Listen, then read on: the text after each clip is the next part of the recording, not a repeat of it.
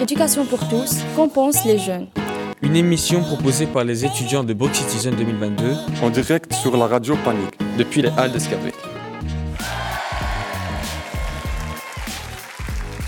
Brook Citizen. Bonjour à toutes et à tous et merci d'être avec nous en direct depuis les Halles de Scarbeck. Je m'appelle Manon et je suis étudiante à l'Université Saint-Louis et je suis accompagnée de mes trois camarades, Alex. Bonjour. Joélie. Bonjour. Et Rama. Bonjour. Cette année, nous avons eu le plaisir de participer au projet Brook Citizen à l'initiative de l'agence Alter. À travers différents médias, nous avons pu questionner un sujet de société pour ce laboratoire de journalisme participatif qu'est l'Alter Media Lab. En l'occurrence, cette année, le thème était consacré aux inégalités scolaires. Nous avons réalisé une émission radio, des articles de presse, des courts-métrages ou des reportages photos. Et c'est ce que nous allons vous présenter aujourd'hui en direct. Avant d'entrer dans le vif du sujet, je souhaiterais vous présenter nos invités qui ont accepté de venir nous donner un retour sur les différentes productions et qui vont présenter euh, leurs avis sur les sujets qui ont été abordés. Alors, on va tout d'abord accueillir euh, Madame Véronique de Graff. Bonjour. Bonjour. Madame de Graff, vous êtes sociologue et enseignante à l'Université Saint-Louis. Vous faites également partie de différents centres de recherche sociologique et anthropologique et vous intervenez dans le projet de lutter contre l'échec, repenser la pédagogie au sein de l'Université Saint-Louis. Merci beaucoup d'avoir accepté notre invitation. Notre deuxième invitée est Madame Madeleine Guillot. Bonjour Madame Guillot. Bonjour. Madame Guillot, vous êtes conseillère auprès du délégué général aux droits de l'enfant, ou le DGDE. Merci également à vous. Merci à vous. Sans plus tarder, nous allons vous présenter nos premiers intervenants. Bonjour Omar Alejandro. Bonjour. Bonjour. Alors, euh, vous êtes élève en réto à l'Institut Cardinal Mercier, à Scarbeck, et vous avez avec euh, votre classe aussi participé au projet Brook Citizen. Tout comme nous, vous avez, vous avez réalisé une émission radio au sujet des inégalités scolaires. Euh, Parlez-nous un peu des thèmes que vous avez abordés. Alors, le sujet qu'on a évoqué, c'est les classes d'ASPA, la question du redoublement, les horaires et les systèmes scolaires finlandais, qui, ont, qui est considéré comme un modèle à suivre. Par exemple, au niveau horaire, les jeunes n'ont plus euh, cours l'après-midi euh, pour laisser place aux activités sportives, ou bien que le taux de redoublement est très faible, voire euh, inexistant. Ok, tu m'as parlé en premier des, classes d'ASPA. Est-ce que toi-même tu en connais au, sein de ta classe ou qu'est-ce que tu penses Bien sûr, bien sûr. Alors on a trois élèves dans ma classe qui sont passés par des classes d'ASPA. D'accord. Et euh, au sujet du système finlandais, est-ce que tu penses qu'incorporer certaines des mesures qu'ils ont prises euh, en Finlande serait bénéfique pour le système belge par rapport au niveau des horaires, comme tu m'as dit, du sport hein euh, Bien sûr, moi je trouve que finir les cours à midi pour laisser place aux activités sportives, c'est. c'est c'est quelque chose qui serait une bonne chose pour, pour toi Exactement. D'accord. Et sinon, euh, plus généralement, qu'est-ce que ça vous a apporté de faire cette émission de radio euh, quelles sont votre, Quelle est votre expérience vis-à-vis de ça? Moi, personnellement, ça m'a apporté de découvrir mes camarades de classe, même si on est tous dans la même école et dans la même classe, on a tous des parcours différents. Et même aussi de surmonter ma timidité. Car oui, nous les timides, on a quand même du mal à parler des fois face au public ou à la radio même. Et ça m'a permis de me, un peu de me lâcher, de parler, et ça me fait, ça me fait plaisir. Ok, et toi Omar euh, Moi, ça m'a appris à connaître mieux le système scolaire belge. Euh, on voit qu'il est, euh, qu'il est loin d'être parfait et qu'il y a beaucoup de choses à améliorer. Tu me dis qu'il est loin d'être parfait. Si toi, tu pouvais changer une chose dans le système belge, ce serait quoi, par exemple? L'horaire. Les horaires bah, Merci beaucoup, Omar et Alejandro, pour votre rapport. nous revenons après un, après un morceau que votre classe a choisi, La Mama de la Mama de l'Alpha.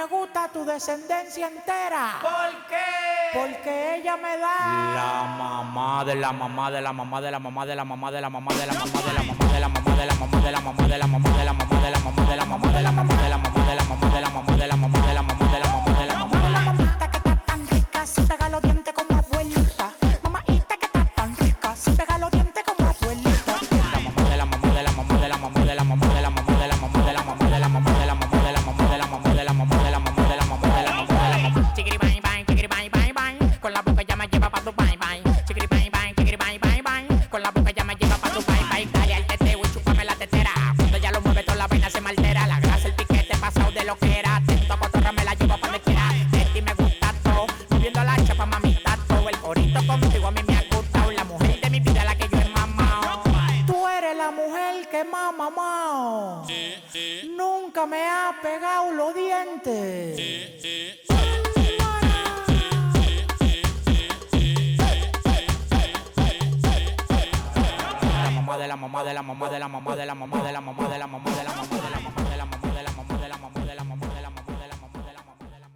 nous avons pu l'entendre, un des thèmes abordés par ces élèves a été le DASPA. Avant d'entrer en détail sur ce sujet, accueillons Malika, étudiante à Saint-Louis, qui a réalisé un reportage photo sur une jeune fille prénommée Eva. Bonjour Malika. Bonjour. Euh, Alors. bonjour à tous, merci de me recevoir. Raconte-nous un peu qui est Eva et que peux-tu nous raconter sur son parcours scolaire? Euh, alors, j'ai suivi Eva, qui est une euh, jeune fille de 26 ans, arrivée en Belgique à l'âge de 8 ans, au début des années 2000 donc, et, euh, qui était élève brillante, première de classe dans son pays d'origine en Russie, et euh, qui a connu une période euh, d'adaptation extrêmement difficile euh, ici, ici en Belgique. Et ce, malgré des tentatives plus tardives de réintégrer le système. Mais donc, ce, parcours l'a mené à terme au décrochage scolaire. Et c'est de ça que je voulais parler aujourd'hui. Très bien. Et du coup, quel, a été ce parcours scolaire dont tu, dont tu voulais nous parler? Il a été fait de quoi? Euh, mais donc, euh, au départ, Eva a, fait une année euh, à l'école d'intégration. Mais c'était une année qui, qui n'a pas permis une, une intégration à proprement parler. Et qui, la décision a été prise après cette année de la placer en troisième primaire. Mais donc c'est là que s'est déclenché la fameuse, le cercle vicieux du redoublement pour elle. Euh, juste, juste une petite question.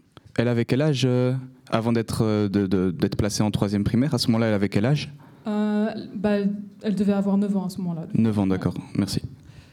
Bah, du coup, voilà. Et, et c'est donc. Qu'est-ce que j'allais dire? Mais, mais donc, c'est plus. C'est non pas le.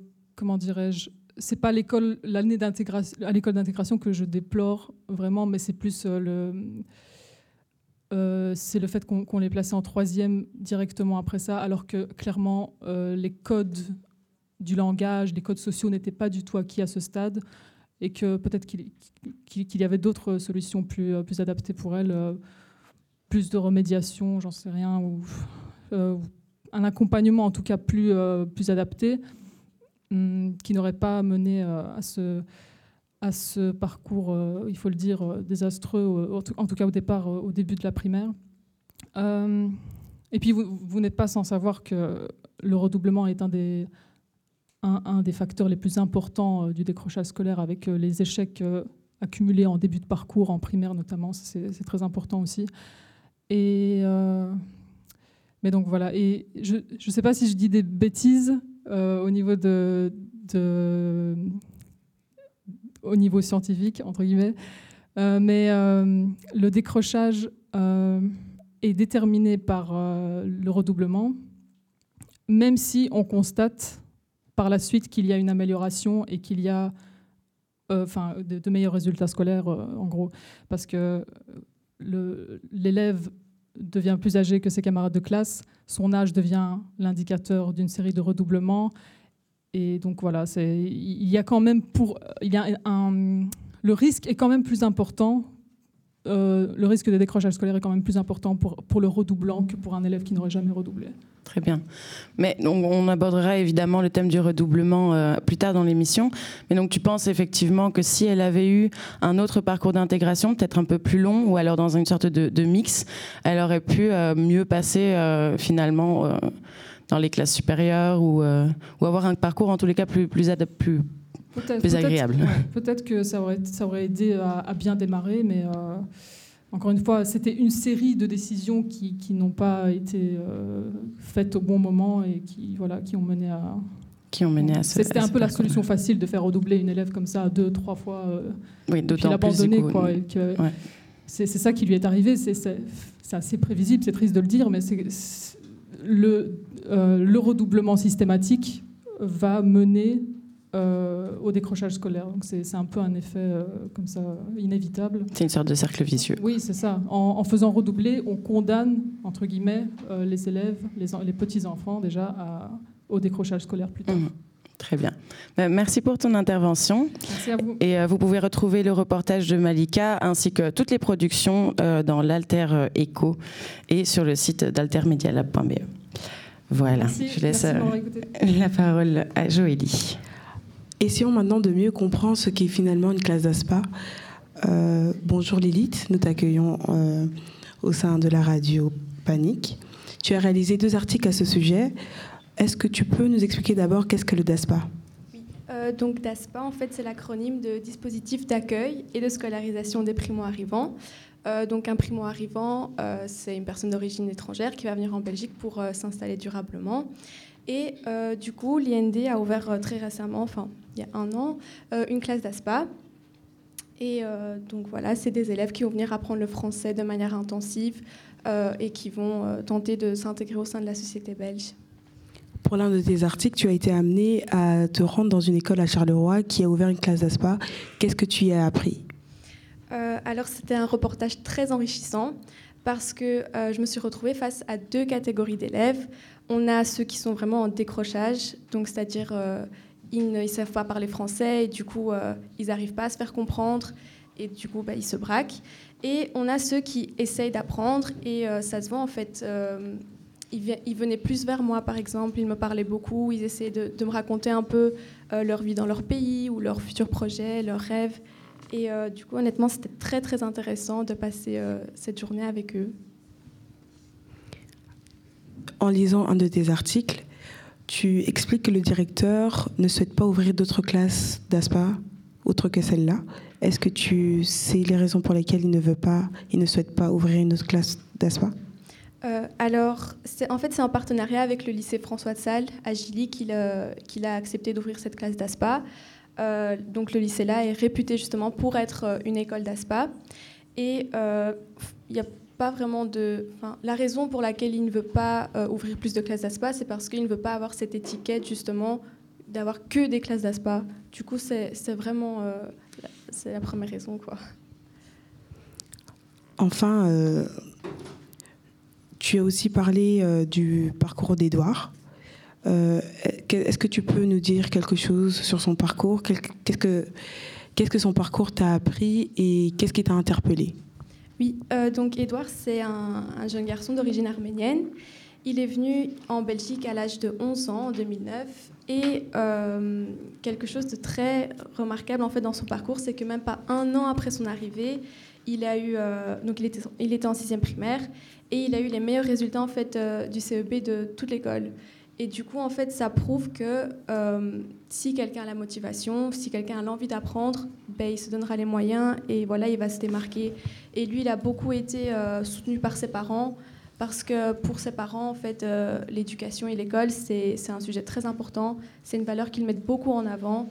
Et, et donc voilà, il a eu le soutien de ses parents et c'est pour ça que jusqu'à maintenant, en fait, il a cette envie d'apprendre il est tuteur euh, à la Scola ULB. Il fait, en fait, il fait plein de choses sur le côté et euh, il est pleinement intégré aujourd'hui euh, dans la cité belge. Merci beaucoup Lilith pour ces merveilleux articles que tu nous as fait part. Je vais laisser la parole à Alexandre.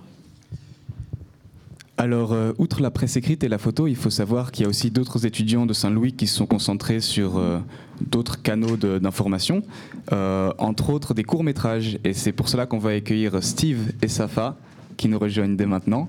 Steve, Safa, bonjour. Bonjour. Comment ça va? Ça va et vous? Ça va très bien, merci. Alors pour votre court-métrage, vous avez rencontré plusieurs personnes dans une école à Liège, où on retrouve également une classe d'ASPA. Euh, est-ce que vous pouvez nous parler des personnes que vous avez rencontrées euh, On a rencontré Emilio. Oui. Euh, je ne sais pas on m'entend. Oui. Euh, on a rencontré donc euh, Emilio. C'était un jeune du Salvador qui a dû quitter donc son pays parce que les enfants de sa famille, donc dont lui, étaient menacés de kidnapping parce que ses parents étaient riches, on va dire, en tout cas qui étaient très aisés dans, ce pays. Donc on l'a rencontré lui, qui suit le programme d'ASPA, et on a rencontré la psychologue de l'Institut, qui est là pour accompagner les élèves. D'accord. Et euh, donc du coup, j'imagine que Emilio, il a une histoire qui est très particulière. Euh, comment est-ce que lui il s'est intégré et comment est-ce qu'il a vécu personnellement euh, son arrivée au DASPA?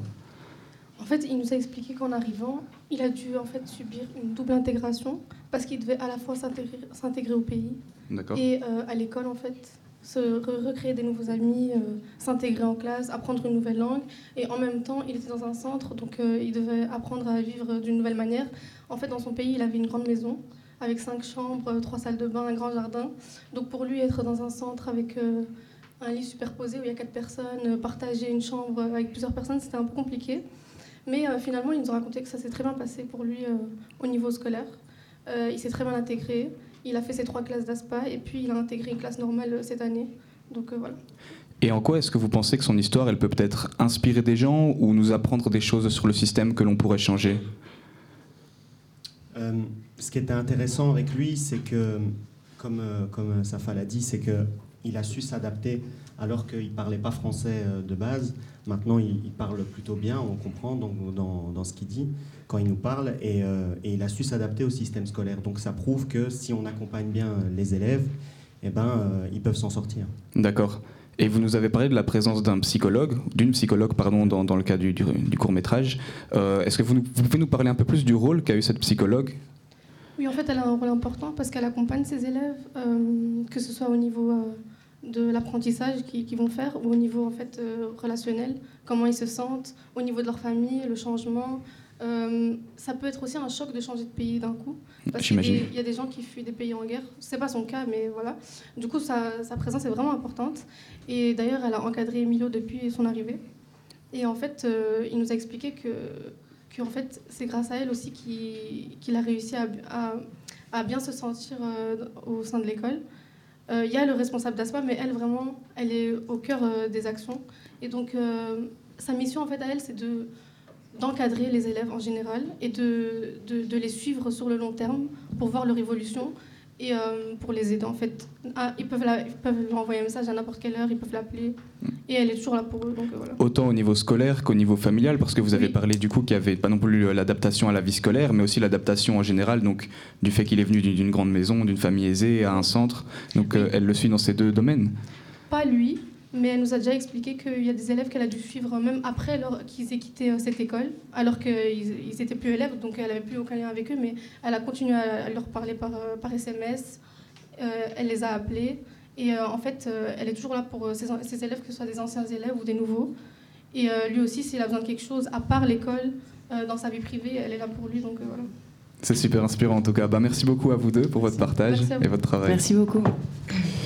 Merci encore une fois à Steve et Safa. Et nous souhaitons ici mettre une seconde fois en lumière les élèves de l'Institut Cardinal Mercier. Pour ce faire, nous sommes rejoints en direct par Sommer, euh, Somar excusez-moi, et Zaner. Bonjour à vous deux et merci d'être présents aujourd'hui. Bonjour, merci à vous. Bonjour. Alors, euh, on vient d'entendre beaucoup de gens parler du DASPA, mais vous qui l'avez vécu de, de l'intérieur, qu'est-ce que ça vous évoque? Est-ce que ça vous parle? Est-ce que c'est différent de ce que vous avez vécu? En fait, euh, quand je suis arrivé en Belgique, arrivé au mois de novembre, donc j'ai dû commencer l'école en janvier.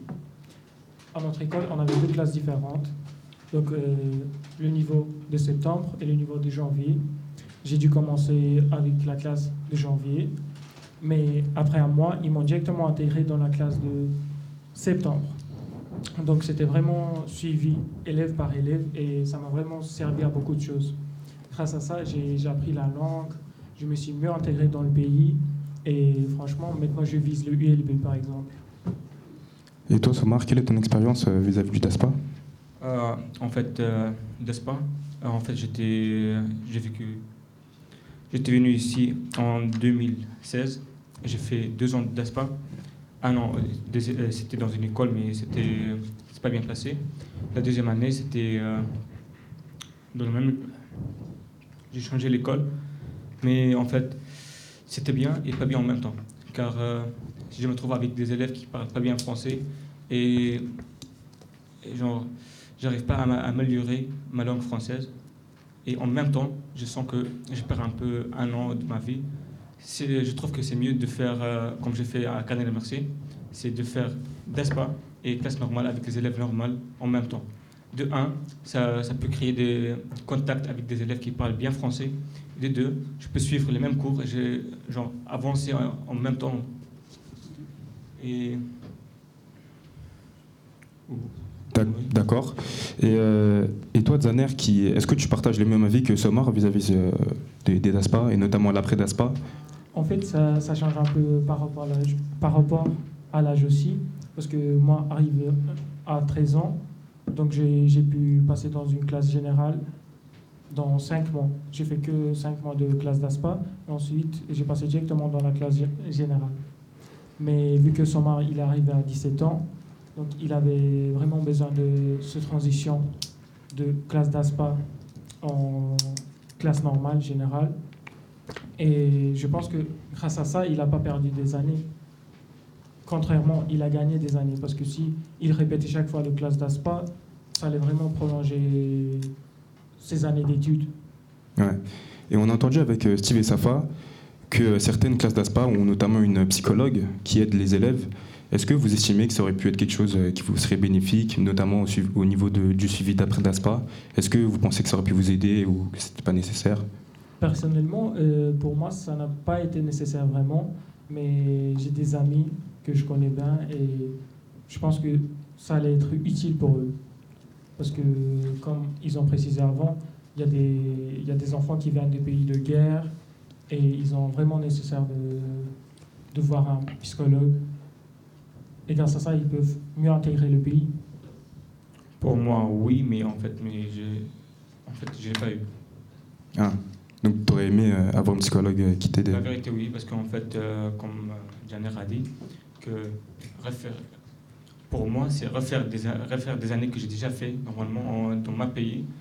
Euh, ça ne fait pas la peine.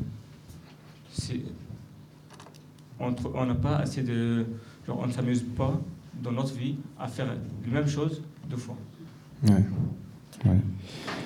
Donc euh, bah, merci à vous, à vous deux pour vos témoignages. Merci beaucoup. Merci à vous de nous avoir écoutés. Avec plaisir. Madame de Graff, Madame Guillot, on arrive à vous maintenant. Euh, on a pu entendre beaucoup d'informations et de témoignages. Peut-être, Madame Guillot, vous avez envie de rebondir sur une information en particulier ou quelque chose que vous avez appris? Euh, oui, bien sûr, il y, a- beaucoup de choses à dire. Peut-être la première, puisque euh, il y a un petit rappel à faire, entre guillemets, c'est-à-dire que les, les États signataires de la Convention internationale relative aux droits de l'enfant ont fait une promesse en fait aux enfants. Le fait d'être responsable de leur éducation, le fait d'être responsable de leur bien-être et de leur développement, le fait d'être responsable de leur santé, euh, de leur capacité et de leur aptitude à pouvoir se développer, à respecter la société, à s'émanciper. Euh, les classes d'ASPA font partie de la Convention internationale relative aux droits de l'enfant dans la logique de euh, défendre les plus vulnérables des vulnérables. Donc si on reconnaît effectivement aux enfants un statut de vulnérabilité, on sait que dans les groupes d'enfants, dans ce qui est l'enfant chez nous, il y a beaucoup de catégories d'enfants qui doivent être plus protégés que d'autres. Et si on parle des DASPA pour l'instant, puisqu'on parlera après du redoublement dans notre partie suivante, on sait qu'il faut mettre en place des dispositifs qui sont susceptibles de pouvoir euh, répondre à leurs besoins qui sont des besoins spécifiques. Alors par contre, ce que j'ai entendu ici dans, les différents témoignages qui ont été euh, relayés, tant par euh, les différents jeunes qui sont venus présenter, mais aussi les histoires qu'ils ont racontées hein, euh, et qui font partie du coup du, projet d'écriture, euh, je pense qu'il y a deux choses qui sont vraiment très importantes et qui est le pari, je crois, des classes d'ASPA. Euh, c'est la question d'octroyer du temps pour ces élèves. Alors on sait que maintenant il y a une réforme qui est déjà en cours où on a encore réduit un peu plus en fait le temps dont ces jeunes pourraient bénéficier. Je ne sais plus si c'est 12 mois ou 18 mois, mais on sait que pour certains enfants ou euh, adolescents, il faut, puisqu'on l'a, ils l'ont très bien exprimé ici, c'est des logiques vraiment d'intégration, mais à un pays, le fait d'être déraciné, le fait de devoir apprendre une langue, pouvoir la parler, la comprendre, l'écrire aussi, euh, avec des classes qui ont euh, la particularité de, de réunir toute une panoplie d'élèves avec des- des nationalités différentes, des origines différentes et des manières de vivre l'éducation de manière différente. Euh, et donc on sait qu'il faut donner du temps. Et ça, j'ai envie de dire, quand on, on essaie de mettre en place des dispositifs qui répondent à des besoins spécifiques, quand on essaie de répondre en fait aux besoins des plus vulnérables, on sait que ça fonctionnera pour tous les autres. Et donc en fait, c'est des bons laboratoires ce genre d'espace parce que on sait aussi que pour les questions notamment de redoublement, on en parlera après, il faudrait aussi donner parfois plus de temps aux élèves en fait dans leur apprentissage. Et donc, comme élément un peu clé par rapport à ce qui a été dit, moi je retiens le temps et je retiens surtout beaucoup les soutiens. Ils ont parlé du fait de pouvoir développer une capacité d'avoir envie d'apprendre, de susciter l'envie d'apprendre. Une fois qu'on a envie d'apprendre, on sait déjà en fait faire plein de choses. Par contre, il faut pouvoir être accompagné. Tu as fait référence au fait d'un psychologue, d'avoir un accompagnement. Euh, on sait que euh, à côté de l'école et dans l'école se jouent plein de choses en fait chez l'élève. Euh, le fait de pouvoir être dans un espace de relations sociales, amicales, le fait de pouvoir avoir accès à plein d'activités éventuellement. Et donc, ça, c'est pour moi, c'est un des éléments clés aussi, surtout dans des écoles qui sont en général des écoles qui sont relativement. C'est un système qui est fort tourné sur lui-même. C'est-à-dire qu'on fait fonctionner un peu la machine avec des règlements, avec euh, des logiques d'étapes. Hein, il faut passer d'une année à une autre. Tout est très réglementé, très régulé. Mais on sait aussi que les, les écoles réunissent en leur sein des micro-sociétés. Il n'y a pas de micro-société qui peut fonctionner qu'avec des professeurs et des directeurs. Et donc il faut qu'il y ait des corps intermédiaires qui rentrent aussi dans l'école. Et ça, pour moi, c'est euh, sans doute la clé ici. Et c'est les classes d'ASPA sont, euh, réunissent ces deux éléments qui me semblent fort importants. D'accord, merci beaucoup. Madame de Graff, peut-être quelque chose que vous avez envie de partager avec nous? Ben, Je vais peut-être rebondir sur ce qui vient d'être dit, en prenant un regard plus sociologique et en essayant d'analyser ça un peu d'un point de vue systémique, parce que de la problématique des inégalités scolaires que vous travaillez très très bien d'ailleurs, je tiens à vous féliciter pour ce très bon travail que vous menez tous collectivement ensemble en, étudiants du secondaire et euh, de, l'université, hein, sur cette, euh, cette, question des inégalités scolaires. Hein, on est euh, face à un problème vraiment systémique, comme on dit. Hein. et donc, un des, éléments clés de ce dysfonctionnement systémique, c'est le redoublement dont on va parler plus tard. Mais ici, ce que je trouve intéressant, pour rebondir avec ce qui vient d'être dit, mais sur base aussi des témoignages qui ont été apportés, on voit bien qu'on est dans une tension, et c'est la tension qui traverse tout le système scolaire, en fait c'est euh, la tension entre euh, euh, concevoir des actions et des dispositifs spécifiques hein, pour tenir compte, prendre en considération des besoins spécifiques de, de, certains élèves, des élèves, et en même temps la tension du spécifique et de l'universel, c'est de traiter tout le monde de la même façon, équitablement. Euh, pour ne pas stigmatiser euh, et pour ne pas mettre à part. Hein. Et ça a été bien exprimé d'ailleurs. Hein. J'ai gagné plus de temps finalement en rejoignant une classe avec tous les autres, hein, dans une classe normale, le général. C'est une vraie tension très très difficile à régler d'un point de vue organisationnel d'un système scolaire où il y a des milliers d'enseignants, des dizaines de milliers d'élèves, etc. Comment trouver le bon équilibre entre ces deux euh, nécessités hein, d'être d'être à la fois tenir compte des besoins Hein, et donc accorder plus de temps à certains qui ont besoin de plus de temps pour entrer dans les apprentissages et s'y trouver bien, et ceux qui sont plus rapides, hein, parce qu'il y en a aussi qui veulent aller plus vite, hein, et, plus de, personnel pour accompagner, plus de tiers aussi accompagnants. Ça, c'est le gros enjeu de l'école et du système scolaire en général, l'université aussi d'ailleurs. Et, euh, comment trouver le bon équilibre entre les deux, c'est vraiment la grosse complication, et on en reparlera quand on devra mhm. évoquer la question du redoublement. Tout à fait. Merci beaucoup. Moi, il y a quand même une question que je me pose et que j'imagine que d'autres personnes doivent se poser aussi. On a parlé de, dispositifs et de besoins spécifiques, mais on est quand même dans un système avec des moyens qui sont limités. Euh, est-ce que vous pensez que dans les faits, il y a ce petit quelque chose qui manque ou, ou quelque chose qu'on pourrait appliquer dès aujourd'hui pour euh, permettre à ces besoins plus spécifiques d'avoir une réponse ou d'avoir des moyens qui leur sont attribués? Mais oui, c'est vrai que c'est le, gros problème euh, de la Fédération Wallonie-Bruxelles euh, et euh, du système scolaire, dont c'est un des plus gros postes budgétaires. Hein.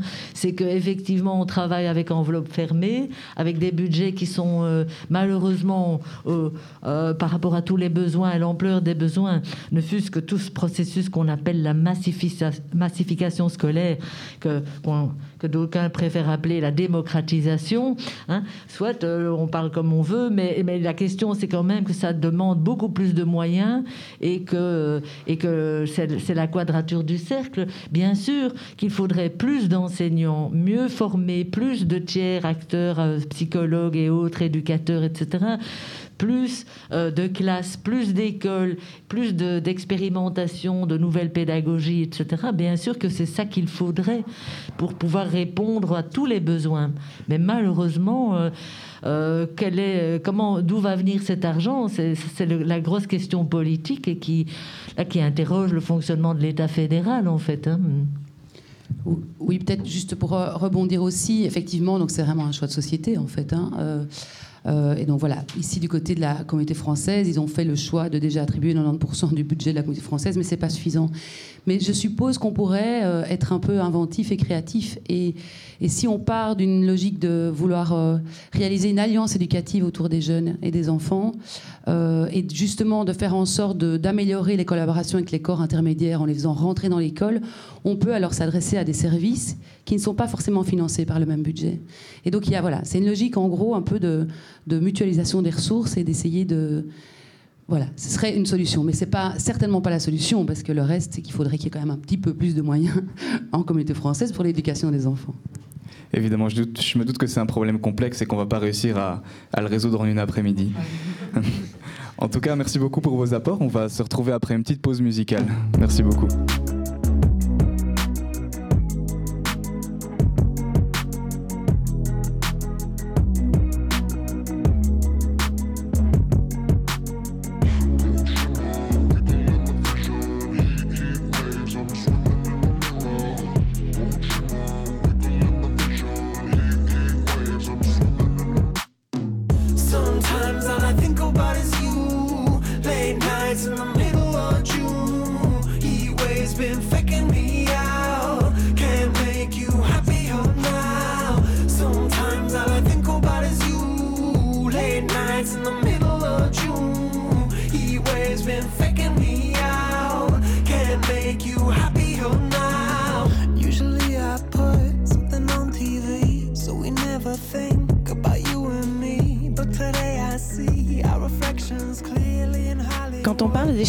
Et d'inégalité scolaire, la question du redoublement, justement, nous vient tout de suite à l'esprit.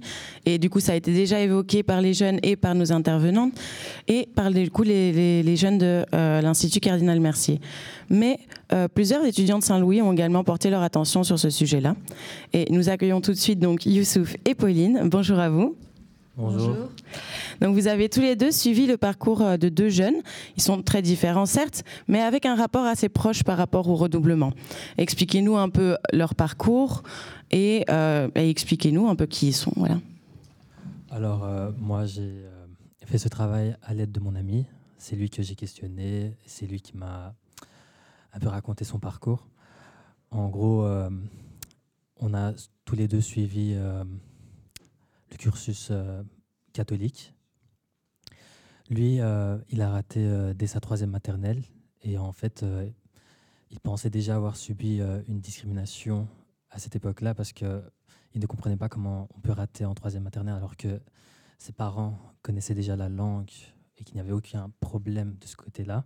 C'était plus par rapport au fait que c'était un garçon timide et qu'il n'osait pas vraiment participer en classe et ne faisait pas ce que les profs lui demandaient de faire. Euh, après ça, euh, en primaire, ça a été. Et il a eu un accident en troisième secondaire, en général.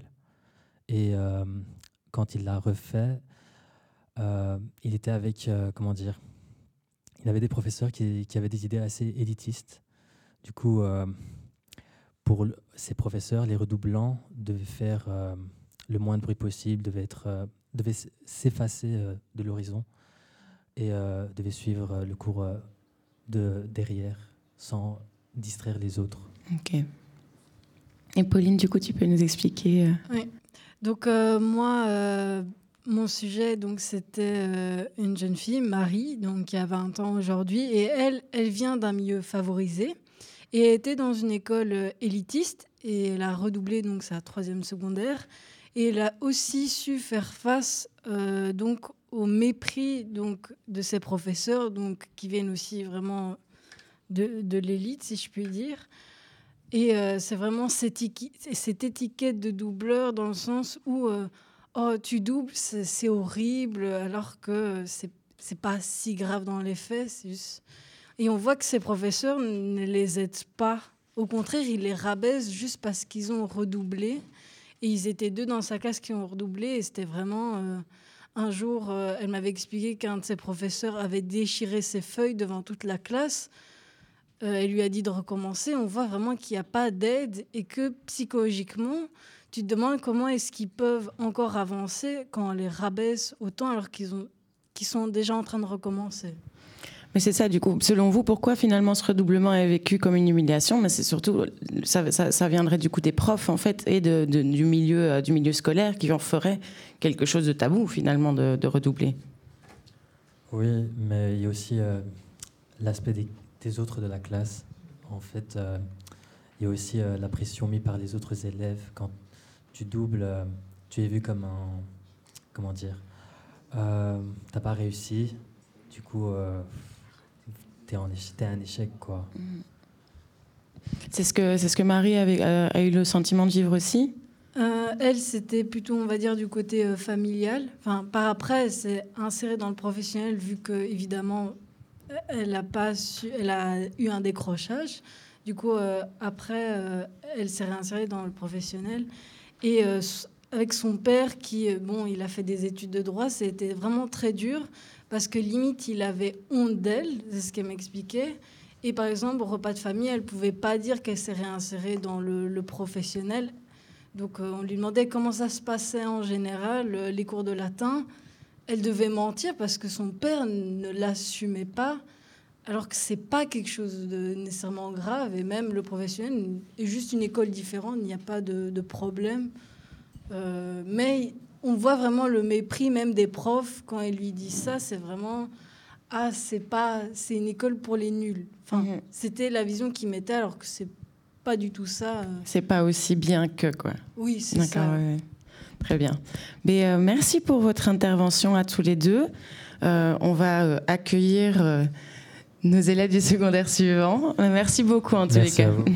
Merci. Alors, comme Manon l'a bien dit, nous allons maintenant accueillir encore deux élèves de l'école Cardinal Mercier. Alors, ils s'appellent Mohamed et Alper. Et ils ont accepté de venir nous parler de leur expérience du redoublement. Alper, oui. Et ils, ils ont donc accepté de venir nous parler de leur expérience du redoublement. Tout d'abord, bonjour. Bonjour. Bonjour. Comment ça va? Très bien. Très bien, et vous? Super. Alors, euh, bah, parlez-nous un peu de votre expérience euh, face au redoublement, euh, s'il vous plaît. Bah alors pour moi, c'est j'ai fait ma première et ma deuxième générale. En deuxième, j'ai bloqué parce que ben j'ai raté mon CE, CE1D et on m'a dit que je pouvais plus rester en générale.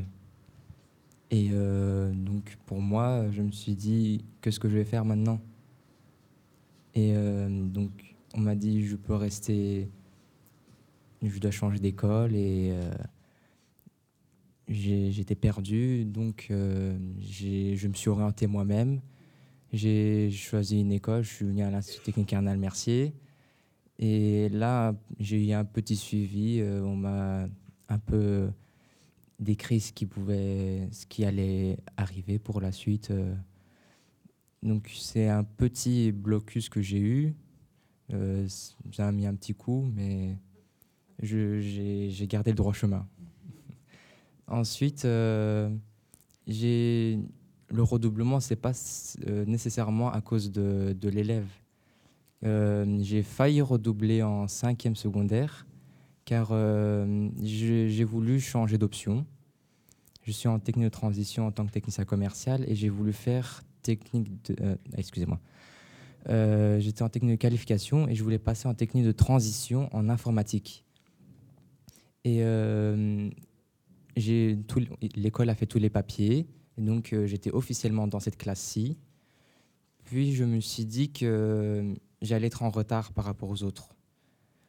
Donc j'ai refait les papiers pour repasser dans mon ancienne classe. Euh, au milieu de l'année, on m'a dit que si j'étais resté dans cette classe, j'aurais pu redoubler, car euh, ben, pour passer de technique de qualification à technique de transition, on devait d'office doubler. Donc j'aurais perdu toute une année à cause de l'école. Merci pour ton témoignage. Euh, quelque chose me, me frappe. Tu, dis- tu disais que tu as redoublé. On t'a dit que tu devais aller en général, mais tu savais pas quoi faire. Donc on t'a juste dit que tu devais euh, quitter le général, mais sans vraiment donner d'autres indications. Quoi. Ça t'a manqué un peu de suivi, de, de conseils. Oui, c'est ça. D'accord. Et toi, Mohamed, quelle est ton expérience euh, vis-à-vis du redoublement? Alors moi, en première secondaire, tout s'est bien passé. J'ai réussi la classe. Ensuite, euh, je suis passé en deuxième. Et en deuxième, j'ai un peu, euh, j'ai un peu bloqué, on va dire. J'ai j'ai dû doubler, malheureusement. Mais ça, c'était vraiment euh, à cause de moi. Parce que j'avais un petit décrochage et tout. Ça commençait déjà bien. Ensuite, euh, je suis passé en deuxième S, alors que normalement, j'avais euh, demandé de passer en qualification, mais on m'a dit que ce n'était pas possible parce que j'avais pas encore l'âge et que je je devais au moins doubler une fois pour passer en qualification, ce que j'avais pas compris. Quoi. Et euh, ensuite, je suis parti en 2S, j'ai refait ma deuxième. Et après l'avoir réussi et obtenu mon CE1D, j'ai continué mes études à l'étranger. Et quand je suis parti à l'étranger, c'était euh, l'équivalent de la troisième année. Je suis retourné parce que ça m'avait pas trop plu, on va dire. Et je suis revenu en quatrième euh, générale. Et la générale, en fait, moi, je voulais pas le faire depuis le début. Et je voulais continuer en, tec- en technique de qualification. Mais pour mes parents, pour mes proches et tout, euh, la, la seule option possible, c'était générale. Parce que tout le monde doit venir médecin, euh, avocat, je sais pas. Et euh, moi, je voulais pas. Et moi, je voulais arrêter l'école parce que je viens quand même d'une lignée de commerçants un peu, euh, un peu ancienne, on va dire. Et, mais ensuite, je me suis dit que pourquoi pas utiliser ce point fort à l'école. Et je voulais continuer en technique de qualification, en vente et, ou en gestion. Et j'ai pas réussi ma quatrième. J'ai évoqué plusieurs fois le fait que je voulais passer en qualification à l'école. Et ils n'ont pas voulu. Ils m'ont donné une AOB pour passer en cinquième professionnel directement. Mais moi, j'ai jamais voulu passer en professionnel et j'ai dit non, quoi. Et euh, ils m'ont dit, bah, d'accord, tu peux aller en qualification, mais tu dois recommencer la quatrième. Et ensuite, euh, normalement, je pouvais passer en cinquième, euh, technique de qualification. Même l'école où je suis maintenant, Cardinal Mercier, avait accepté et que j'avais les points qu'il fallait. Mais euh, ils ont dû appeler l'école pour confirmer et ils n'ont pas voulu. Je ne sais pas, toujours pas pourquoi. Peut-être parce que euh, ils sont pas assez vertueux, comme leur nom l'indique. Hein. Pour pas donner de nom, mais des petits indices, ça sert à quelque chose quand même. Ensuite, ben, maintenant, je suis en qualification. Je suis vraiment content. J'ai fait ma quatrième, ma cinquième, ma sixième. J'ai réussi sans, sans avoir d'échec ni, ni la moindre difficulté. Et je trouve que le diplôme que j'aurai serait plus prestigieux que leur école qui, qui prétend être vertueux. Merci. On te fait tout le bonheur en tout cas. Et euh, j'ai une petite question pour vous. On a vu que euh, parfois les élèves vivent euh, les redoublements comme une humiliation, notamment que ce soit par rapport à la famille, aux autres élèves ou par les profs. Est-ce que vous, quand vous avez redoublé, vous avez vécu comment? Est-ce que c'était la même expérience ou c'était différent? Bah, je l'ai très très mal vécu parce que pour moi c'est déjà une année de perdu alors que ça ça devait pas se passer comme ça quoi. Enfin, je m'y attendais pas parce qu'en quatrième quand j'étais venu j'avais beaucoup de difficultés et je trouve que j'avais donné beaucoup d'efforts pour passer en qualification pour l'option que je voulais mais qu'on m'a pas accordé ce choix. Et lorsqu'on m'a pas accordé ce choix, ben, j'étais démotivé, je voulais plus rien faire parce que tout le travail que j'ai fait pour, euh, pour, avoir- pour atteindre mon objectif, ben, je pensais que c'était parti en vain. Quoi. Enfin, Mhm. J'étais vraiment démotivé et au point d'a- d'arrêter l'école. Mais ensuite, je me suis dit qu'il fallait continuer. et- Mais je l'ai vraiment vécu comme une humiliation, vraiment. Quoi. D'accord. Et, et toi, le père Ben, moi, c'est c'est un petit peu différent, car euh, quand j'ai doublé en deuxième, euh, j'étais là à me dire que j'avais peut-être perdu une année. euh, et euh, donc, je me suis dit, qu'est-ce que je peux faire? Et j'avais un très très bon suivi de ma mère qui était toujours derrière moi. Et donc, euh, j'ai repris euh, le, droit chemin elle m'a beaucoup aidé. Elle m'a donné un peu des cours, j'ai eu des cours en extra justement. Et si j'avais doublé la cinquième à cause de l'école, là ça m'aurait vraiment mis un coup. D'accord. Bah, merci beaucoup pour votre intervention. Merci Avec à vous. plaisir. Nous l'avons entendu, le redoublement va souvent de pair avec la question de la réorientation. Nous avons eu la chance de pouvoir accueillir Bruno Derbet lors de notre première émission sur Radio Panique et nous avons aussi accueilli Elsa Roland. À côté du redoublement et des conséquences que celui-ci entraîne, Bruno Derbet nous a parlé d'une autre fonction de l'école qui peut être mise en lien avec le redoublement. Écoutons tout de suite son intervention. une fonction de l'école à laquelle on ne pense pas souvent et qui est pourtant fondamentale dans une société, c'est que c'est une gare de triage. Une des fonctions de l'école, c'est que tout le monde ne devienne pas médecin euh, ou ingénieur euh, euh, ou, prof. Qu'est-ce qu'on ferait si on n'avait que des profs?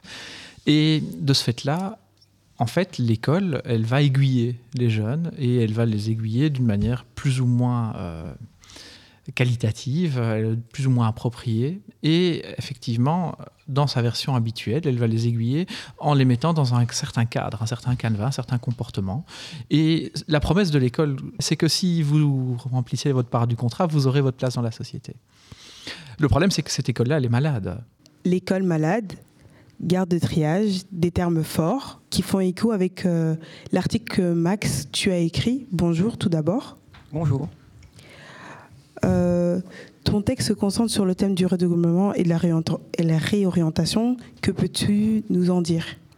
Bah, euh, Déjà, un des points clés que j'ai trouvé important, vu que c'était un, article que j'ai écrit qui, où j'ai utilisé beaucoup de textes venant d'experts, mais aussi du monde associatif, un des points clés était justement le fait que, dès que les professeurs, dès le primaire, pensaient justement que l'école est ouverte à tous et que chacun pouvait justement euh, réussir tout en travaillant sans être conscient des, euh, disparités externes à l'école. Et donc, euh, un autre des points clés qui était important, c'est que j'ai vu que d'après l'OCDE, 60% des élèves en Belgique francophone ont déjà doublé au moins une fois dès qu'ils sont en cinquième secondaire. Et un autre point important qui, m'a beaucoup marqué, c'est dans l'étude PISA que j'ai été consulté sur le site de la Fédération Wallonie-Bruxelles, on voit que la Belgique est parmi euh, les 70 pays qui sont étudiés, celui parmi lequel il y a de plus grandes disparités parmi les 25% des élèves les plus, euh, les plus qualifiés et les 25% d'élèves dits moins qualifiés. Donc c'est là où il y a les plus grands écarts en Belgique francophone. Ça, c'était les deux points clés qui m'ont euh, qui m'ont euh, bah, choqué, si je peux dire ça comme ça. Et à la toute fin, une autre, chose qui m'a choqué, c'est vraiment euh, c'est que la plupart des professeurs sont vraiment enfermés dans leur idéal de, premièrement, que chacun peut réussir à l'école. Vu que tout le monde peut y entrer, chacun peut réussir. Et deuxièmement, c'est qu'ils pensent tous que le redoublement est un, est un mal pour un bien sans prendre en conséquence euh, les effets que, ça, peut avoir, que, cela peut avoir sur les, sur les élèves en tant que tels. Voilà, c'est ce qui m'a marqué. Très intéressant. Euh, comme tu as pu l'entendre dans la capsule de Bruno Derbet, euh, celui-ci parle de garde de triage. Et tu fais aussi cette référence à cela dans ton article. Comme, enfin, tu fais référence au fait que l'école et comme, euh, enfin, comme étant la gestion de l'hétérogénéité des élèves. Euh, est-ce que tu peux nous en parler? Bah Oui, en fait, ce qui est intéressant, c'est que euh, dans le monde francophone, donc en Belgique francophone ou en France également, c'est que depuis les années 60, on a l'idée que l'école est ouverte à tous, mais l'ensemble des acteurs donc n'ont jamais réfléchi à comment faire en sorte que chacun puisse entrer, mais en même temps y sortir par la grande voie. Et donc ça, c'est l'un des points euh, qui fait encore débat à l'heure actuelle et qui euh, fait justement en sorte, enfin qui montre plutôt pourquoi l'enseignement francophone en Belgique et également en France n'est pas euh, du tout égalitaire, mais, mais a une façade égalitaire. Merci beaucoup Max pour tes éclaircissements. On va maintenant écouter ce qu'en pensent nos deux invités. Peut-être Madame de Graff, euh, étant donné que le, thème du, redoublement et de la réorientation vous est très cher, vous pouvez rebondir en première là-dessus? Euh, oui, donc je le disais tout à l'heure, hein, euh, il est bien clair que dans le cadre de ce, problème systémique d'inégalité, de production d'inégalité scolaire, le, redoublement est au cœur de cette problématique c'est quelque chose qui euh, fait l'objet de beaucoup de discussions et de conflictualité entre les différents acteurs du système. Hein.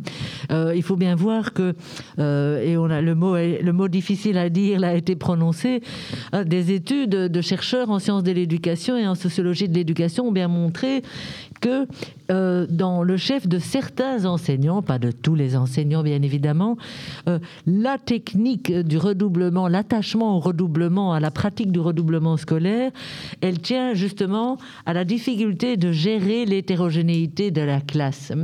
Et que donc c'est une, comme disent les sociologues, parce que là j'ai des étudiants, je, re- reconnais certains de mes étudiants, hein, ils ont vu en sociologie, hein, on a affaire là à une fonction latente. En fait, le redoublement, c'est ce qu'on appelle une fonction latente.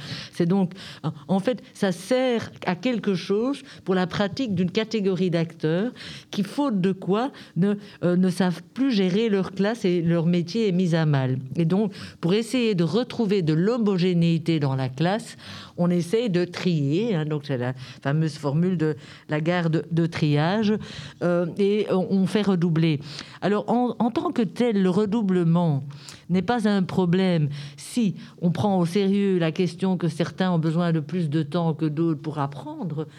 Et, quand on est jeune, bien sûr, on est, on est, on, on veut que ça aille vite, on est impatient quand on est jeune, donc on parle d'années perdues, etc. En principe, une année qu'on recommence ne devrait pas être une année perdue, mais elle l'est très souvent dans l'expérience des, des élèves. Pourquoi? Mais parce que, et ça, bon, moi je ne veux pas accabler les enseignants, mais les études l'ont montré, donc je m'appuie sur des études scientifiques, ont montré que c'est parce que de fait, les enseignants ne changent pas euh, leur pratique à l'égard de cet étudiant et n'apportent pas donc l'attention qu'il devrait avoir pour cette fois-ci euh, réussir son année. Et donc l'étudiant a le sentiment qu'il perd une année et qu'il est sur une voie de garage et qu'en plus il est stigmatisé. hein. Autre notion que vous avez, vous avez appris au cours de sociaux. Et donc il est stigmatisé, il se sent rejeté, il est honteux, et aussi bien dans, dans l'environnement familial que parmi les pairs, etc. Donc le redoublement, bon je signale quand même que le redoublement en troisième maternelle qui a été signalé, qui peut paraître surprenant qu'on ait pratiqué ça en Fédération Wallonie-Bruxelles jusqu'à pas longtemps, mais il est interdit. hein, depuis, c'est une des premières mesures qui a été prise euh, dans le cadre du pacte pour un enseignement d'excellence. hein, donc c'est interdit. On, lutte beaucoup en termes organisationnels. hein, donc on ne peut euh, redoubler euh, que, peut faire doubler qu'à l'issue de, chaque cycle. hein, mais néanmoins, on pratique encore beaucoup trop le redoublement. Ça, c'est un fait. Mais il y a énormément de résistance pour euh, changer cette pratique du redoublement euh, du côté des enseignants. Et Donc c'est un long travail. Je me permets de vous interrompre. Peut-être que Madame Guillaume peut aussi Oui. nous parler de, du coup de. Euh, ben oui, en fait, euh, le redoublement tel qu'il existe, c'est en fait un très mauvais calcul. hein. Donc on l'a entendu, on sait qu'en fait ça n'améliore pas du tout euh, les résultats scolaires. Ça accentue encore la disparité entre les élèves et l'écart entre ceux qui réussissent bien et ceux qu'on estime qui ne réussissent pas. Euh, c'est un mauvais calcul parce qu'en fait ça coûte à tout le monde. Ça coûte en fait à l'État, donc ça coûte extrêmement cher en fait le redoublement. On ferait mieux de faire les vraiment. Il y a des études qui ont été faites, je crois, pour calculer. Je connais pas le montant exact, mais on sait que ça coûte très cher pour les résultats obtenus. Donc en fait ça n'a aucun sens. Euh, ça coûte à l'élève, donc on l'a bien entendu aussi, c'est-à-dire que en termes de trajectoire, mais aussi en termes de, traumatisme, en fait, de stigmatisation, on l'a dit. Euh, ça coûte à l'école parce que en fait, elle baisse son capital confiance avec le redoublement. Elle a du coup des déçus, des frustrés, et ils ont bien raison de l'être. Et donc, ça finit par percoler aussi chez tous les autres élèves. Donc, ça coûte aussi aux autres élèves, ça coûte à l'école, aux autres élèves, et ça coûte aux parents, évidemment, et à la famille. Et donc, en fait, je crois qu'en parallèle de ça, on l'a dit un peu ici, dans les deux témoignages ici de, de Momo et de et Alper, euh, il y a aussi en filigrane la question de l'orientation, la, question en fait des types d'enseignement général, euh, professionnel et, technique, donc l'enseignement euh, qualifiant, où en fait on voit toujours actuellement que ces options sont hyper dévalorisées en fait. Elles ne sont pas du tout mises en valeur, elles ne sont pas du tout d'ailleurs en fait bien bien bien soutenues même au niveau de la communauté française. Et en fait, ça crée. je, trouve que ce qu'il a dit, euh, je pense que Alper a dit ça. Il a dit Je me suis orienté moi-même. Mais c'est en fait, c'est scandaleux d'entendre ça. C'est terrible d'entendre un élève qui dit J'ai dû m'orienter moi-même. Donc ça veut même dire qu'on oriente les élèves, mais qu'il n'y a personne de, de compétent ou très peu de monde de compétent pour pouvoir les aider à s'orienter correctement. Et en plus, on les oriente beaucoup trop vite dans des filières qui sont des filières ben, comme l'a dit Bruno Derbet, de triage, en fait, de, de- d'une espèce de, séquence de métiers spécialisés qui vont être de plus en plus spécialisés et qui vont être de plus en plus, euh, de, de moins en moins durables vu euh, les nouvelles technologies et les métiers qui vont vite se remplacer les uns avec les autres. Donc voilà, ça c'est aussi en parallèle la question de l'orientation. Je ne connais pas le pacte pour un enseignement d'excellence sur le bout des doigts, mais je sais qu'il y a une volonté que le tronc commun d'essayer de ralentir en fait cette orientation et de faire en sorte de, de- de- de- de permettre aux élèves de ne pas choisir trop tôt des options qui sont en fait des options de séquences de métiers. euh, voilà. Mais on, va aborder la- la- la- le thème de, de la réorientation euh, juste après cette euh, petite pause musicale sur le son d'Amza. Euh, je faisais partie de ces gens affamés juste avant que je graille. Je faisais partie de son cœur avant qu'elle me dise bye bye. Je m'isole avec toutes sortes de drogues quand j'ai besoin de fly. Je me console chez Bellagio quand j'ai besoin de life. J'aimerais plus de temps pour savoir ce qui m'intoxique. Je suis un truc qui sont sûrement pas près de vivre. On me disait tu seras jamais, jamais, jamais, jamais riche. Hors de moi, je souvent prêt à faire le pire. Just woke up sur un terrain de golf avec ma nouvelle bitch. Just woke up dans une nouvelle Benz avec un nouveau spliff. On me disait tu seras jamais, jamais, jamais, jamais riche. Hors de moi, je suis souvent prêt à faire le pire. Je sais que ça te fait du mal. Tomber du ciel, c'était Nous revoilà pour euh, approfondir donc un peu plus le sujet de la réorientation par le prisme tout d'abord du parcours de trois jeunes que Katharina. Donc bonjour Katharina. Bonjour. Donc tu as pu rencontrer effectivement trois jeunes et c'est ton premier article qui retrace ça. Est-ce que tu peux nous, nous en parler un petit peu? Oui, donc euh, brièvement, j'ai rencontré trois jeunes euh, âgés de 18 à 21 ans, si je ne me trompe pas, qui ont en fait, euh, à un moment ou à un autre dans leur vie, euh, été dans la case professionnelle. Et euh, ils avaient des parcours très différents, avec des visions du professionnel différentes. Un, c'était son choix d'aller en professionnel pour l'un d'entre eux, car il ne se sentait juste pas à sa place en général. Il avait beaucoup trop de lacunes, il ne se sentait pas soutenu et il ne sentait pas de l'aide arriver en fait pour combler ses lacunes. Donc il a choisi de lui-même d'aller en professionnel. Euh, pour les deux autres, ça s'est fait par le biais de relégation, si on peut dire ça comme ça. Euh, donc, euh, un, le deuxième, en fait, il a doublé en deuxième secondaire et on l'a directement mis en professionnel sans la case qualification. Il n'a pas bien compris le pourquoi, mais il n'a pas voulu contester. Il s'est satisfait euh, du choix car c'est un professeur qui lui a dit et donc euh, l'autorité aussi du professeur qui donne ce conseil euh, est énorme. Et donc voilà, mais au final il s'y est plus, il a découvert une, option qu'il a aimée, il a... et maintenant il est d'ailleurs dans la vie active, il travaille déjà, donc voilà.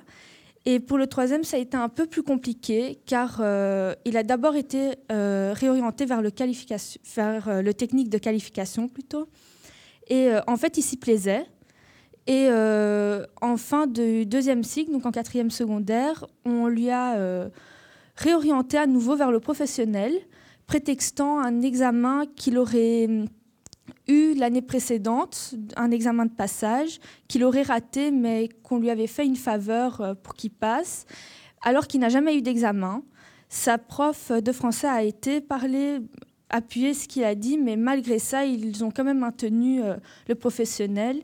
Et donc, il a dû quitter une voie qu'en fait, il aimait bien pour euh, une, une option où il ne s'identifiait pas du tout et une section où il ne se plaisait pas. Et donc, il a un peu tombé dans une période où il pensait au décrochage. Enfin, un peu, c'était compliqué, mais après, il a quand même reçu du soutien euh, de la part de ses proches et il a pu euh, avoir l'envie en fait de continuer en supérieur. Mais il m'a, il m'a beaucoup dit qu'il rencontrait beaucoup de difficultés dues aux lacunes qu'il a accumulées pendant son parcours professionnel.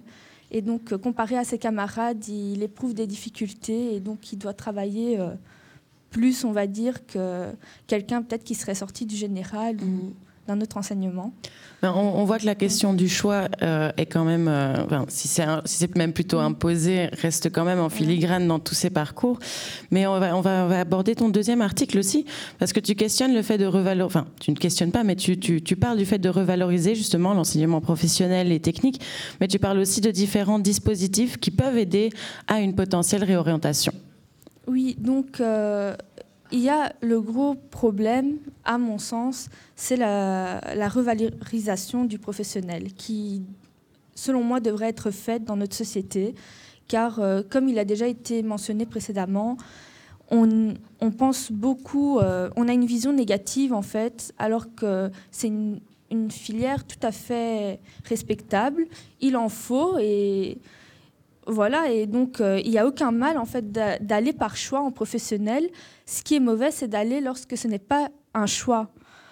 Et euh, donc dans mon deuxième article, pour faire euh, bref, euh, nous arrivons un peu à une conclusion qui est qu'il y a beaucoup d'inégalités qui se reproduisent de génération en génération, surtout dans les milieux socioculturellement plus modestes, et que ça se reproduit en fait. Donc des parents qui n'ont pas beaucoup continué d'études ou qui ont eux-mêmes été euh, en professionnel, ben, ça se reproduit parce qu'ils n'ont pas connaissance de parfois des dispositifs mis en œuvre, par exemple le recours tout bêtement, pour aider à contester la décision quand arrive le tour de leurs enfants.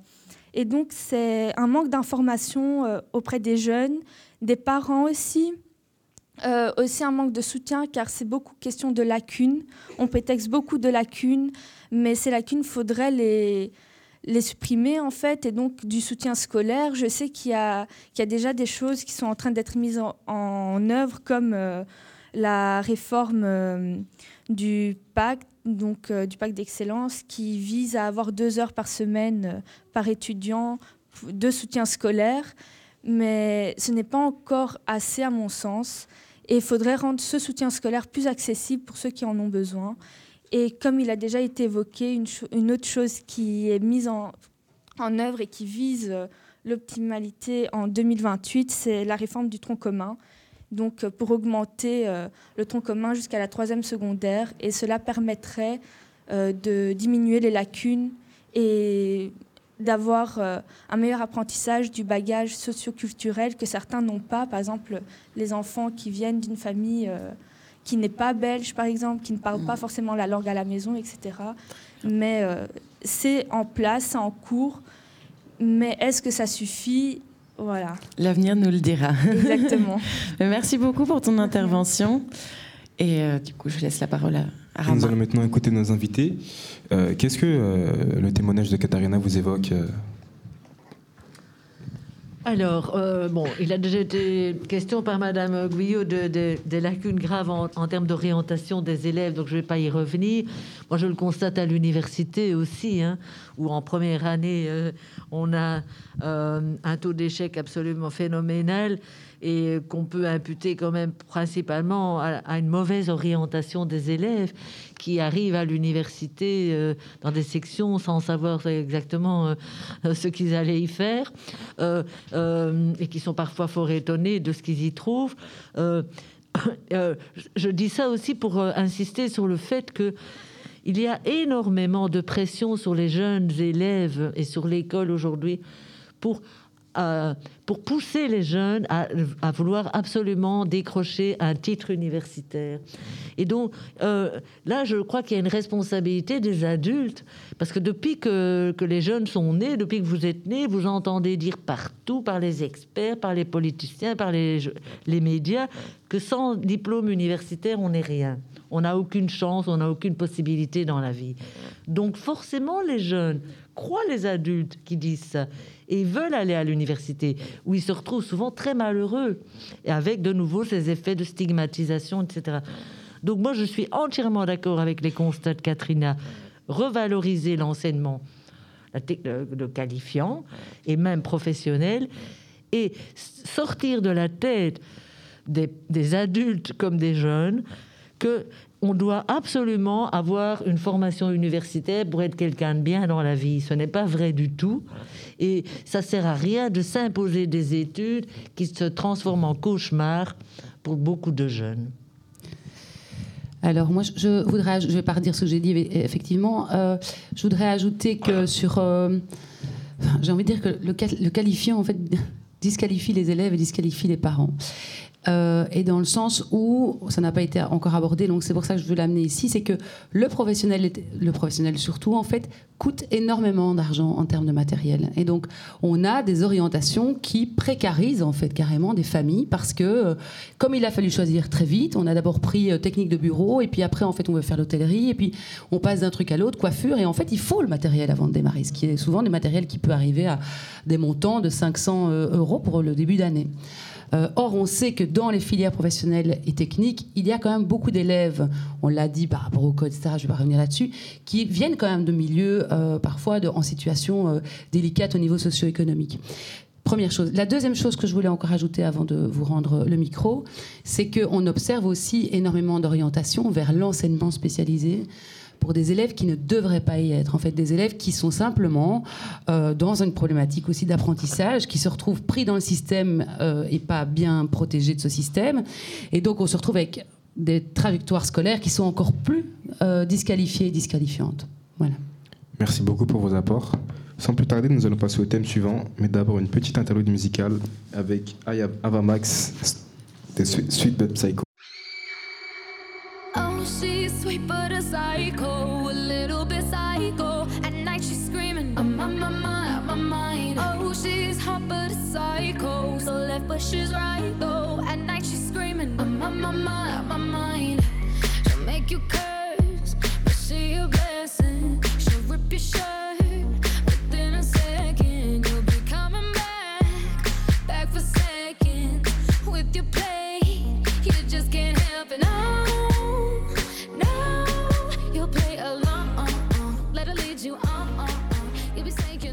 Nous voilà de retour en direct sur Radio Panique.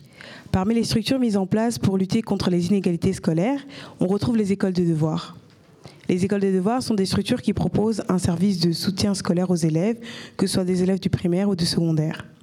Nous accueillons tout de suite Mwembo Paka. Bonjour euh, Mwembo Paka. Bonjour. Tu as rédigé un article au sujet de l'école des devoirs, mais aussi sur la question des devoirs. Qu'est-ce que tu peux nous en dire? Moi, j'ai rédigé euh, un article sur euh, la place des devoirs chez les enfants. Et donc, euh, j'ai fait pour cela un entretien avec Sylvaine Donkers, qui est coordinatrice et animatrice à l'école des devoirs Les Petites Souris. c'est une école de devoirs qui accompagne les élèves âgés de 6 à 13 ans. Et l'école des devoirs est vraiment là pour les accompagner, pour les aider à faire leurs devoirs et donc à les rendre autonomes pour euh, pouvoir euh, s'organiser efficacement euh, avec leurs devoirs. Tu nous as parlé du fait que pour certains enfants, les devoirs prenaient plus de place. Est-ce que tu peux étoffer ce sujet?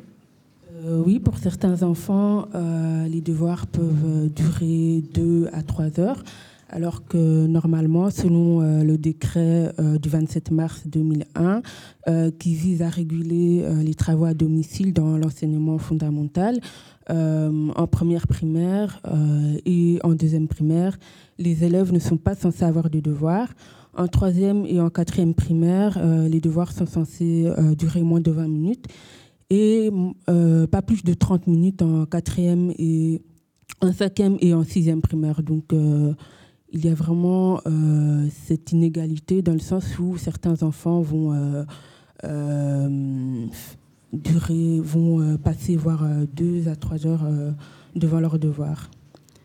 Merci pour ces informations, Mwemopaka. Je vais laisser la parole à Alexandre. Oui, on va maintenant parler du dernier reportage photo qui a été réalisé dans le cadre de l'Alter Media Lab. Et pour ce faire, on accueille Amal. Bonjour Amal. Euh, est-ce que tu peux nous parler du reportage que tu as fait au sujet de Yasmina, et donc plus particulièrement de Yasmina et de son rapport à l'école des devoirs, puisque c'est sur ça que ton reportage portait? Alors, euh, avec Yasmina, donc, elle m'a expliqué qu'elle avait beaucoup de problèmes à l'école, et donc aussi des professeurs qui étaient assez euh, hautains, condescendants, et donc ce n'était pas vers les professeurs qu'elle devait se tourner pour avoir de l'aide. Et donc sa mère a trouvé une solution, et elle l'a inscrite dans une école de devoirs.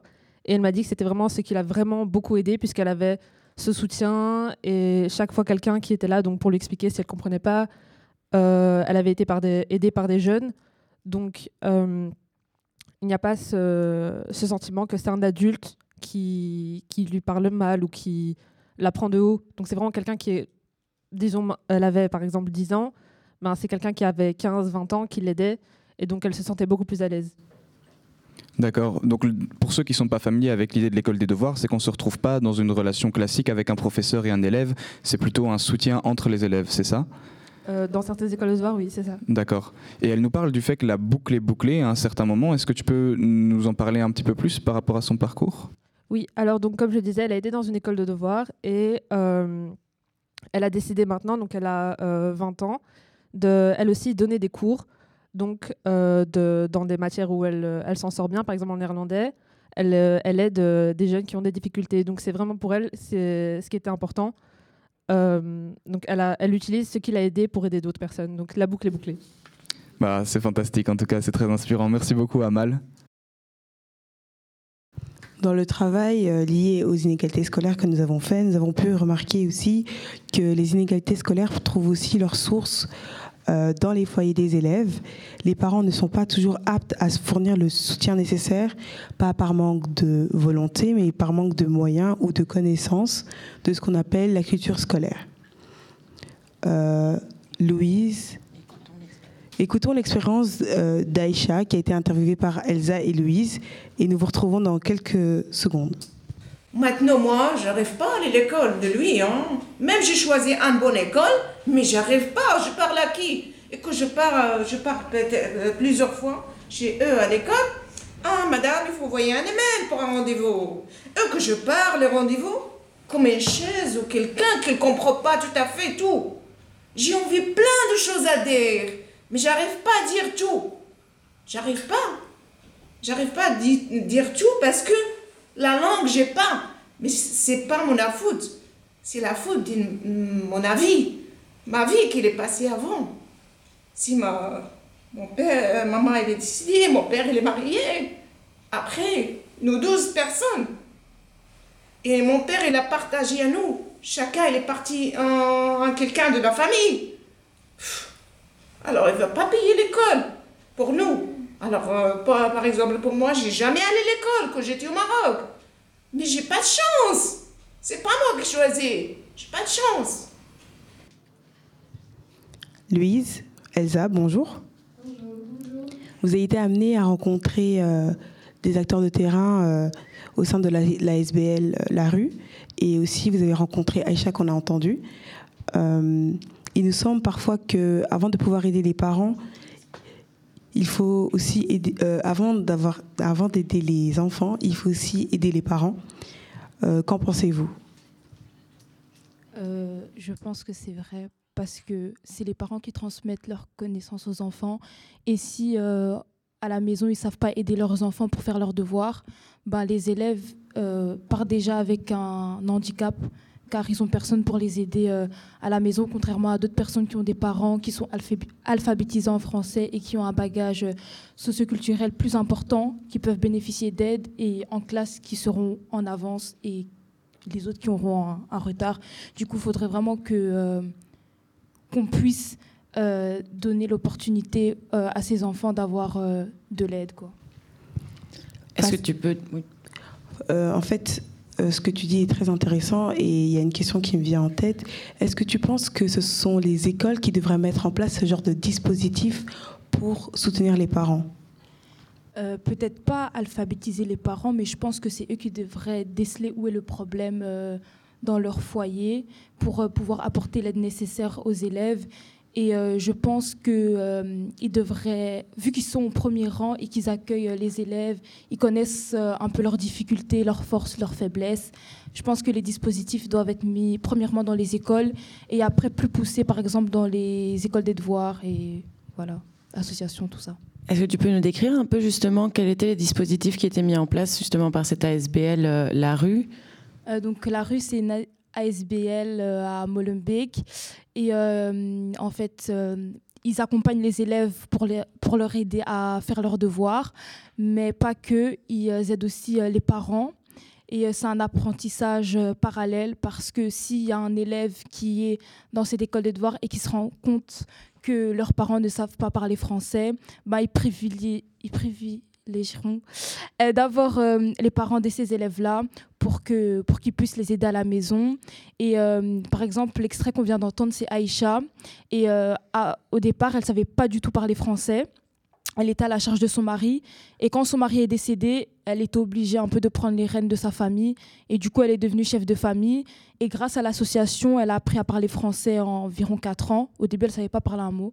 Et là, elle sait comment se débrouiller, remplir ses documents administratifs, lire et un minimum aider ses enfants, et tout ça. Donc un minimum d'indépendance.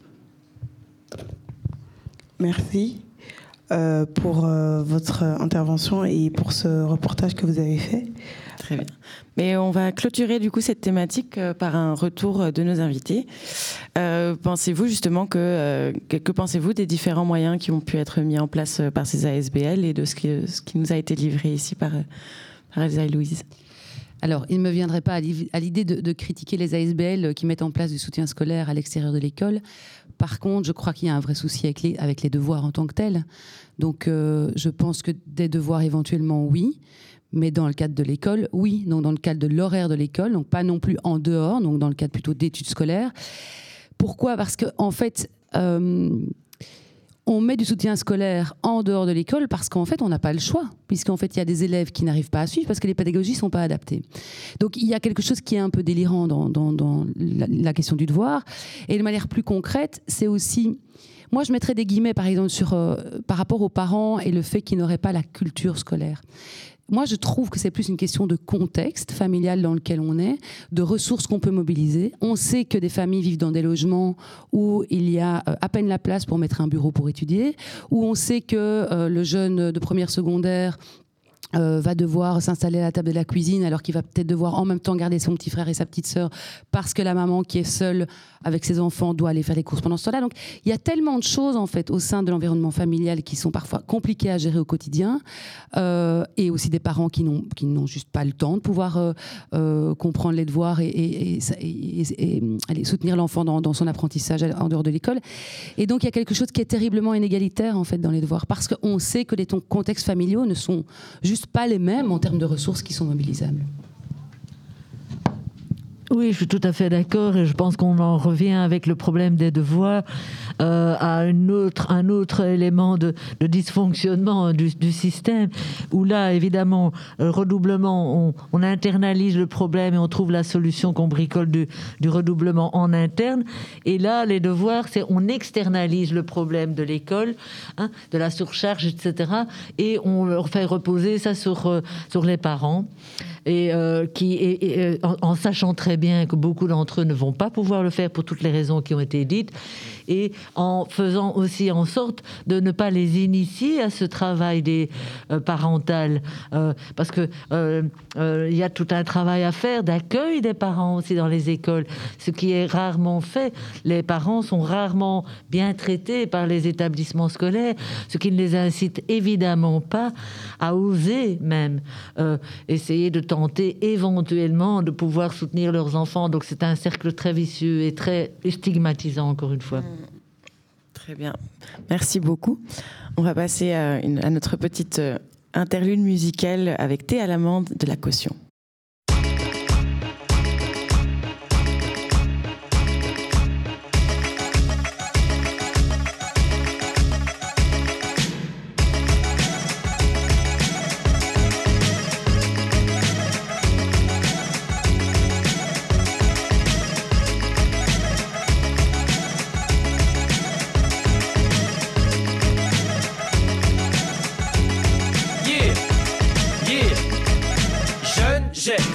Madame Nicole. Un style qui pensait qu'un boulot n'était pas fait pour l'école. Je portais un velours troué, des bottes rouges en plastique, une cagoule en laine, un chandail ou des plaies baskets. Le coiffeur ne savait même pas encore que j'existais. Mais sois sûr que le premier qui nous a vu s'est désisté. Pourtant jeune et innocent, la mort venait s'incliner. On squatte le bac à sable avec sa sable et nos idées afin de faire du vandalisme, même sans le savoir. Nos parents n'ont pas, donc on erre sans avoir. Après nos voisins de gros racistes, je le précise, nous étions mal élevés, leur berger allemand mieux dressé. Moi j'y crois pas, d'ailleurs j'y ai jamais cru Car parental est le seul amour que j'ai jamais vu Donc pour pas se vénère qui met à l'amende les vertus du Alors nous avons vu tout au cours de cette émission euh, différentes choses qui peuvent mener euh, aux, aux, inégalités scolaires et euh, qui constituent aussi forcément des problèmes au niveau de l'école. Et certains estiment qu'une possible manière de résoudre ces problèmes serait de passer aux pédagogies alternatives.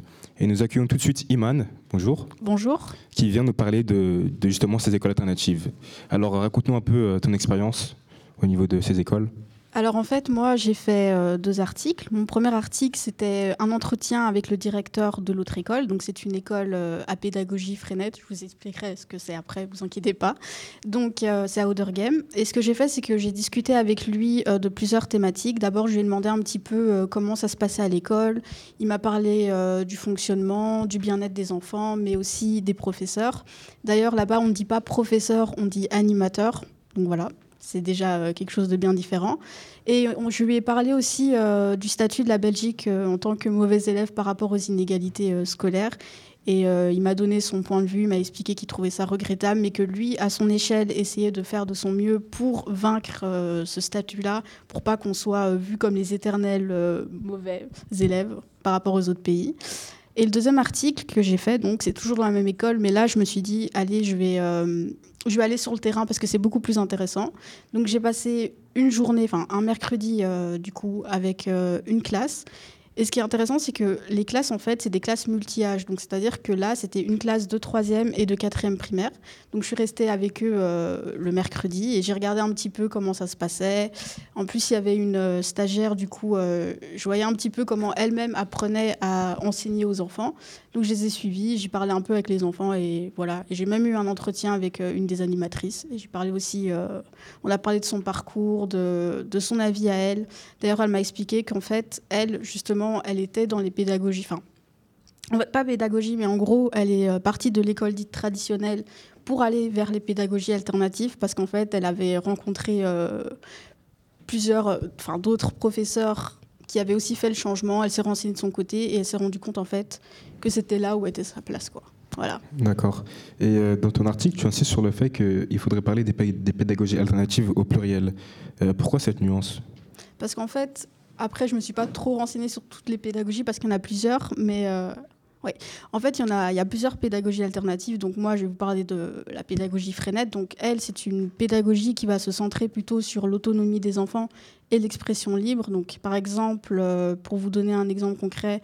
Euh, contrairement à l'école traditionnelle, quand on, apprend une matière, on ne reste pas sur un bureau, enfin sur, euh, sur, euh, sur le banc à attendre que le professeur euh, explique. En fait, là, ils ont vraiment une démarche active. Donc, ils vont tâtonner le terrain, ils vont expérimenter eux-mêmes et ils vont apprendre comme ça.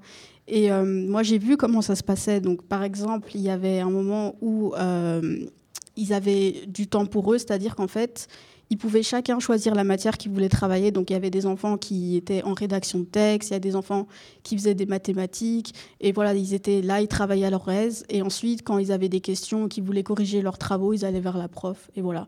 Mais il y a plusieurs pédagogies, il y en a plein. Il y a la pédagogie Montessori.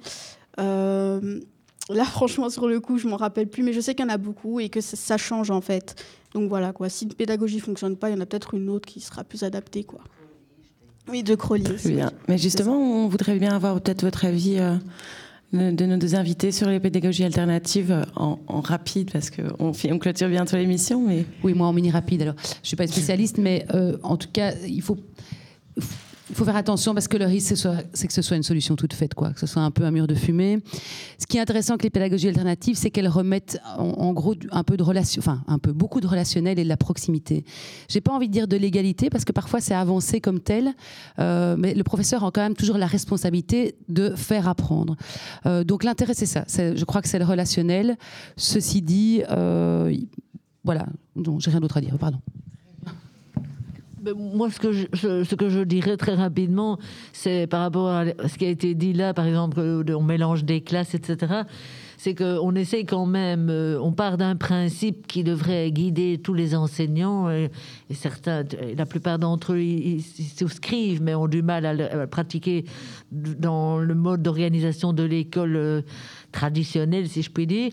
Hein. C'est le principe d'éducabilité de tous, et donc c'est vrai qu'on donne plus de temps, plus de liberté, plus d'autonomie, plus de liberté d'expression et de créativité aux élèves pour leur donner le goût d'apprendre. Ce qu'on perd peut-être dans d'autres formes d'établissement, le goût du savoir, le gai savoir, hein, comme dit Nietzsche. Et donc, euh, ça, je crois que c'est ça le plus important, et aussi qu'on mélange plus les élèves, l'hétérogénéité qui est tant stigmatisée dans l'école traditionnelle comme un problème, est là considérée au contraire comme une force. Très bien, merci beaucoup et merci Amal pour ton témoignage. Euh, nous avons donc abordé euh, les différentes formes que peuvent prendre les inégalités scolaires. Et pour clôturer cette émission, nous allons retourner aux origines de celle-ci. Et euh, nous redisons bonjour à Max. Donc, tu as eu l'occasion donc de rencontrer Elsa Roland. Nous avons eu le plaisir aussi de la voir pendant notre émission en décembre. Donc, elle est historienne et enseignante à l'ULB et à la faculté des sciences de l'éducation. que peux-tu nous dire sur ce qu'elle t'a retracé au niveau à propos de l'école? À propos de l'école, vu étant donné que c'est moi-même qui ai fait une interview, je voulais comprendre euh, un peu l'origine du système euh, d'enseignement en Belgique francophone et des inégalités scolaires telles qu'on les connaît. Et donc, elle m'a euh, parlé de trois phases, enfin pas vraiment trois phases, mais plutôt deux phases et des, solutions possibles.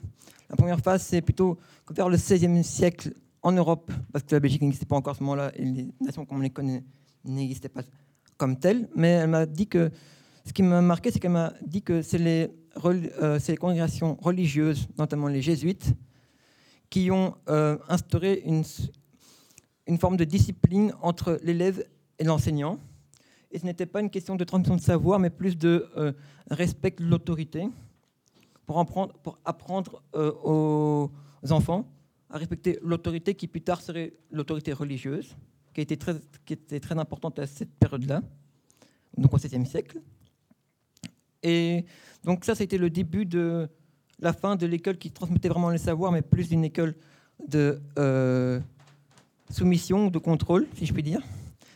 Et ensuite, la deuxième, partie qui m'a vraiment euh, un, peu surpris, c'est par rapport à la Belgique même, c'est que durant la fin de la, durant la deuxième partie du 19e siècle, donc de 1850 euh, à l'obligation scolaire primaire en, 1914, donc juste avant la Première Guerre mondiale, il y avait justement plein de débats en Belgique entre des, euh, hommes politiques libéraux qui justement voulaient une, une, éducation pour tous, et d'autres hommes politiques qui justement réfléchissaient à comment éviter que l'éducation devienne une, euh, permettre aux plus démunis d'avoir des connaissances suffisantes pour permettre de se révolter. Donc vers les années 1880, il y a justement eu euh, une vraie euh, approche de l'école comme moyen de contrôle social et non pas du tout comme moyen de d'émancipation. Voilà. Et ce qui m'a marqué, c'est que le côté de l'émancipation est seulement apparu dans les années fin 90 en Belgique, dont le décret, euh, dont le fameux décret en 1997, dont j'ai oublié le nom, et m'excusez, voilà, le décret mission, et euh, actuellement avec le décret paysage qui essaye de compléter les erreurs du décret mission, ou les manquements, si je puis dire. Et donc, ce qui m'a marqué, c'est vraiment que dès le début en Belgique, il n'y a, jamais été question de progrès social, mais plus de contrôle, afin afin d'éviter des révolutions. Voilà. Merci beaucoup. Je vais laisser la parole à Joélie. En tout cas, merci à toutes les personnes qui ont participé à cette émission. Merci beaucoup. Euh, franchement, cette émission était très enrichissante. Euh, merci à Madame Guyot, Madame De Graaf. Merci à vous. Merci à Bruxelles nous appartient, Marie-Ève Flavien. Merci beaucoup. Vous qui, nous avons, vous qui nous avez accompagnés durant tout le processus. Shaima aussi, merci. Et merci aussi aux étudiants de Saint-Louis et aussi les étudiants de l'Institut Cardinal Merci. Passez une bonne soirée à l'écoute de Radio Panique. Merci Au revoir. beaucoup. Au revoir. Merci à vous tous.